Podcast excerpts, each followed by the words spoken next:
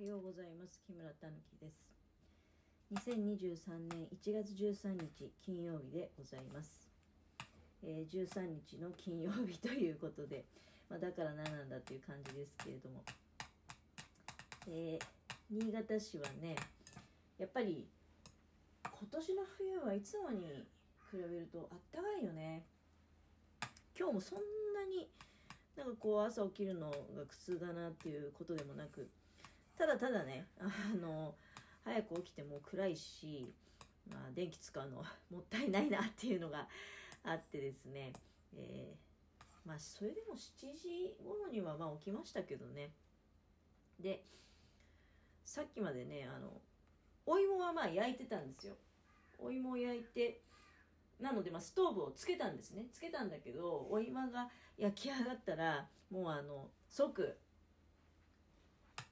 トーブ消して。あのいつまでもダラダラつけててもね。いやそれだけだから寒くないってことなんですよ。お芋をね4つ焼いて、えー今日はねシルクスイートとシルクスイートが2つだけ残ってて。でその後に紅はるかっていうのを買ってきて熟成紅はるかっていうねもう見たから美味しそうだったので熟成紅はるかっていうのを買ってきて。で食べ比べをちょっとしてみたいかなと思って。でアルミに包んでねあの、まあ、焼くんですけどそのアルミって裏表があるっていうわけじゃないらしいのよ調べたらね。あのあれピカピカしてるのとなんかマットな感じと両面あるじゃないですか。あれはね別に製造の過程でえピカピカの面とマットな面ができるっていうだけの話でどっちが裏とか表もないしだからどっちを表向きにしなければいけないっていうルールがあるってわけでもなくなのでね今回はじゃああの区別がつくようにしようと思ってで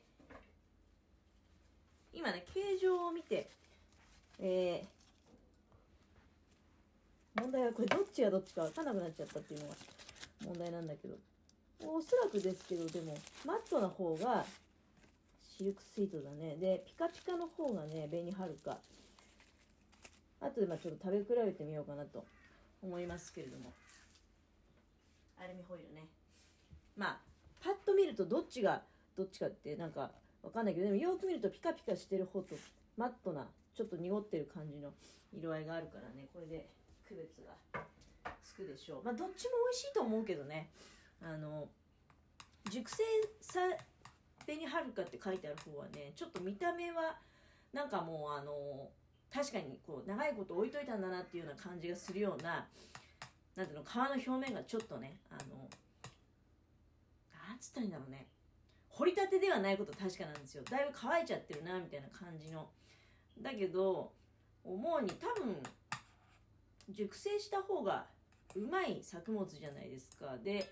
素人が適当に家のねあったかくなったり寒くなったりっていうところに 置いといてなんだかよく熟成だか腐敗だかよくわからないようなねあの劣化だかわかんないような状況になってしまうんであればまあ農家の方の手元でねあのまあ多分表のなんか日陰とかそういうとこなのかもしれないけどいい環境で熟成してもらった方が美味しいんじゃないかなって思って非常に楽しみでございます。こうさっき焼けたかどうか見るのにね、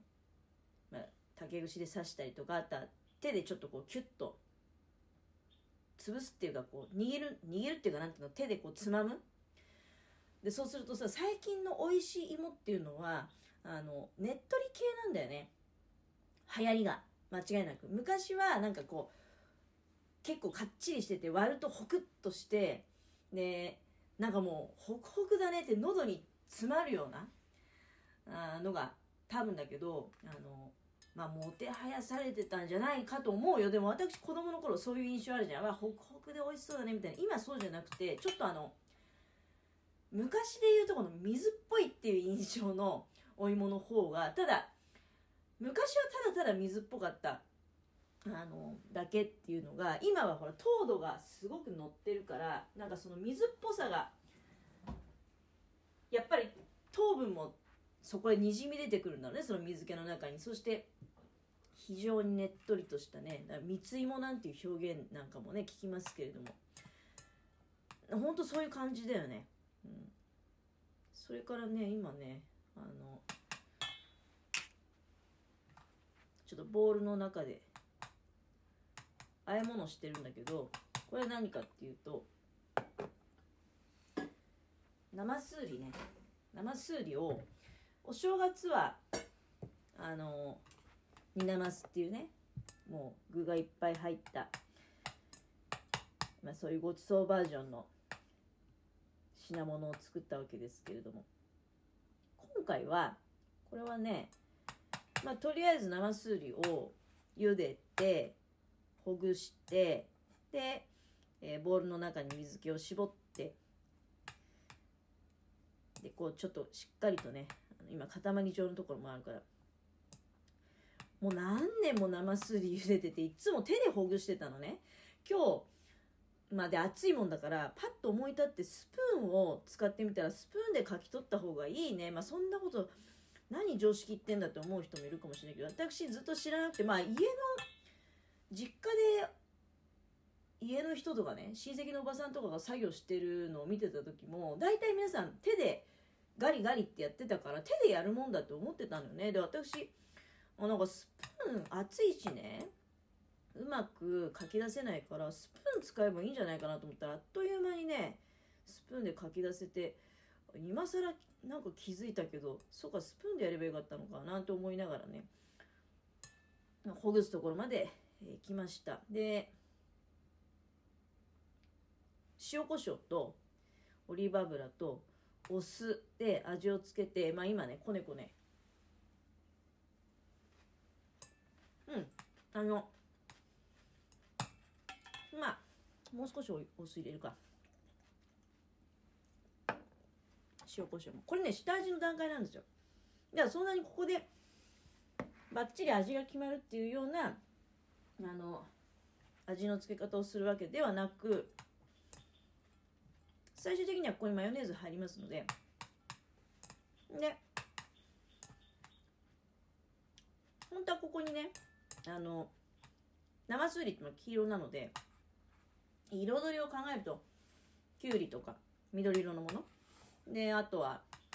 あほうれん草。ほうれん草入れればよかったな。ほうれん草凝ってんだよねあとねちくわ。そうそうそうちくわね。ちくわも凍ってるんだけどまあ切ってるうちに溶けてくるでしょ。刻んだちくわを入れてこのちくわの部分をだから彩りを考えると本当はカニカマが好ましいんですがカニカマときゅうりとかね。今日はまあ赤いもんはないからしょうがないからちくわとまあ別にほうれん草で量を増やす必要ないんでね。長ネギをちょっと刻んで入れようかな。あの味が。やっぱり3種類ぐらい具が入った方が。味が複雑になるからね。でマヨネーズであえて。サラダ。生すうりの。まあサラダ。マヨネーズサラダって感じかな。日常的にはねあのこの間はお正月だったから煮なますっていう加工しましたけど日常的には生すうりっていうのはこういうマヨネーズ和えとかにして食べることが多い、うん、我が家はね。あの人によってはなんか漬物浅漬けにするなんていうのもあるんだけどでも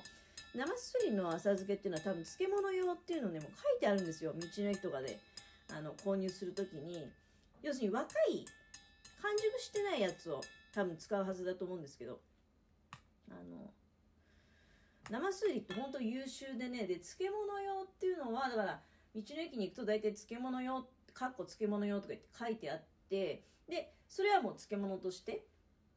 あの人によってはかす漬けにしたり味噌漬けにしたりで長期的に楽しむという方もいらっしゃいますしあとはまあ今の若い方はねサラダ感覚であのめんつゆとかにつけて浅漬けってことで召し上がるってこともあると思う。で、まあ、多分漬物っていうのは日持ちはしないんだろうけども私の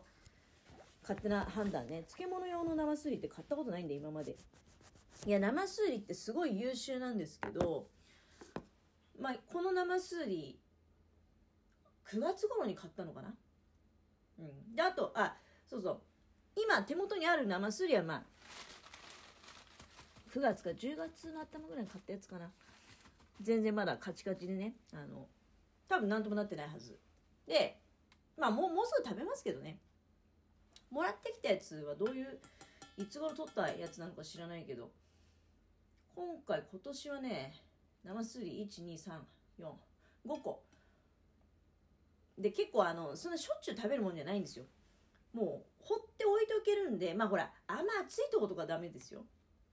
うちはまああの台所の中でも薄暗いところに割と涼しいところまああんまり台所うちエアコンとかないしね。あの、たまに芋焼く時にストーブつけるぐらいでほぼほぼ寒い環境なので何でもここにね芋でも玉ねぎでもゴロゴロと刺しておくんだけれども生すうりもだから秋に取れたやつがずっと年を越してこうやって冬場のうちねあの野菜がちょっと乏しいなみたいな時に、潰して食べるっていう、まあ、だ非常に優秀な野菜なんですけれども、まあ、こんな話してたらね、えー、時間が来てしまいますけれども、まあ、これだから朝ごはんのおかずになってくるっていうような方向でございます。まあ、これでねあのもう一回朝ごはんを支度しながらおしゃべりしたいなっていうふうに、えー、そういう気持ちありますけれども、まあ、よろしければねあのお付き合いいただければ嬉しいですけれども。えー、ということで今とりあえず生すうりの和え物を作っている最中でございます。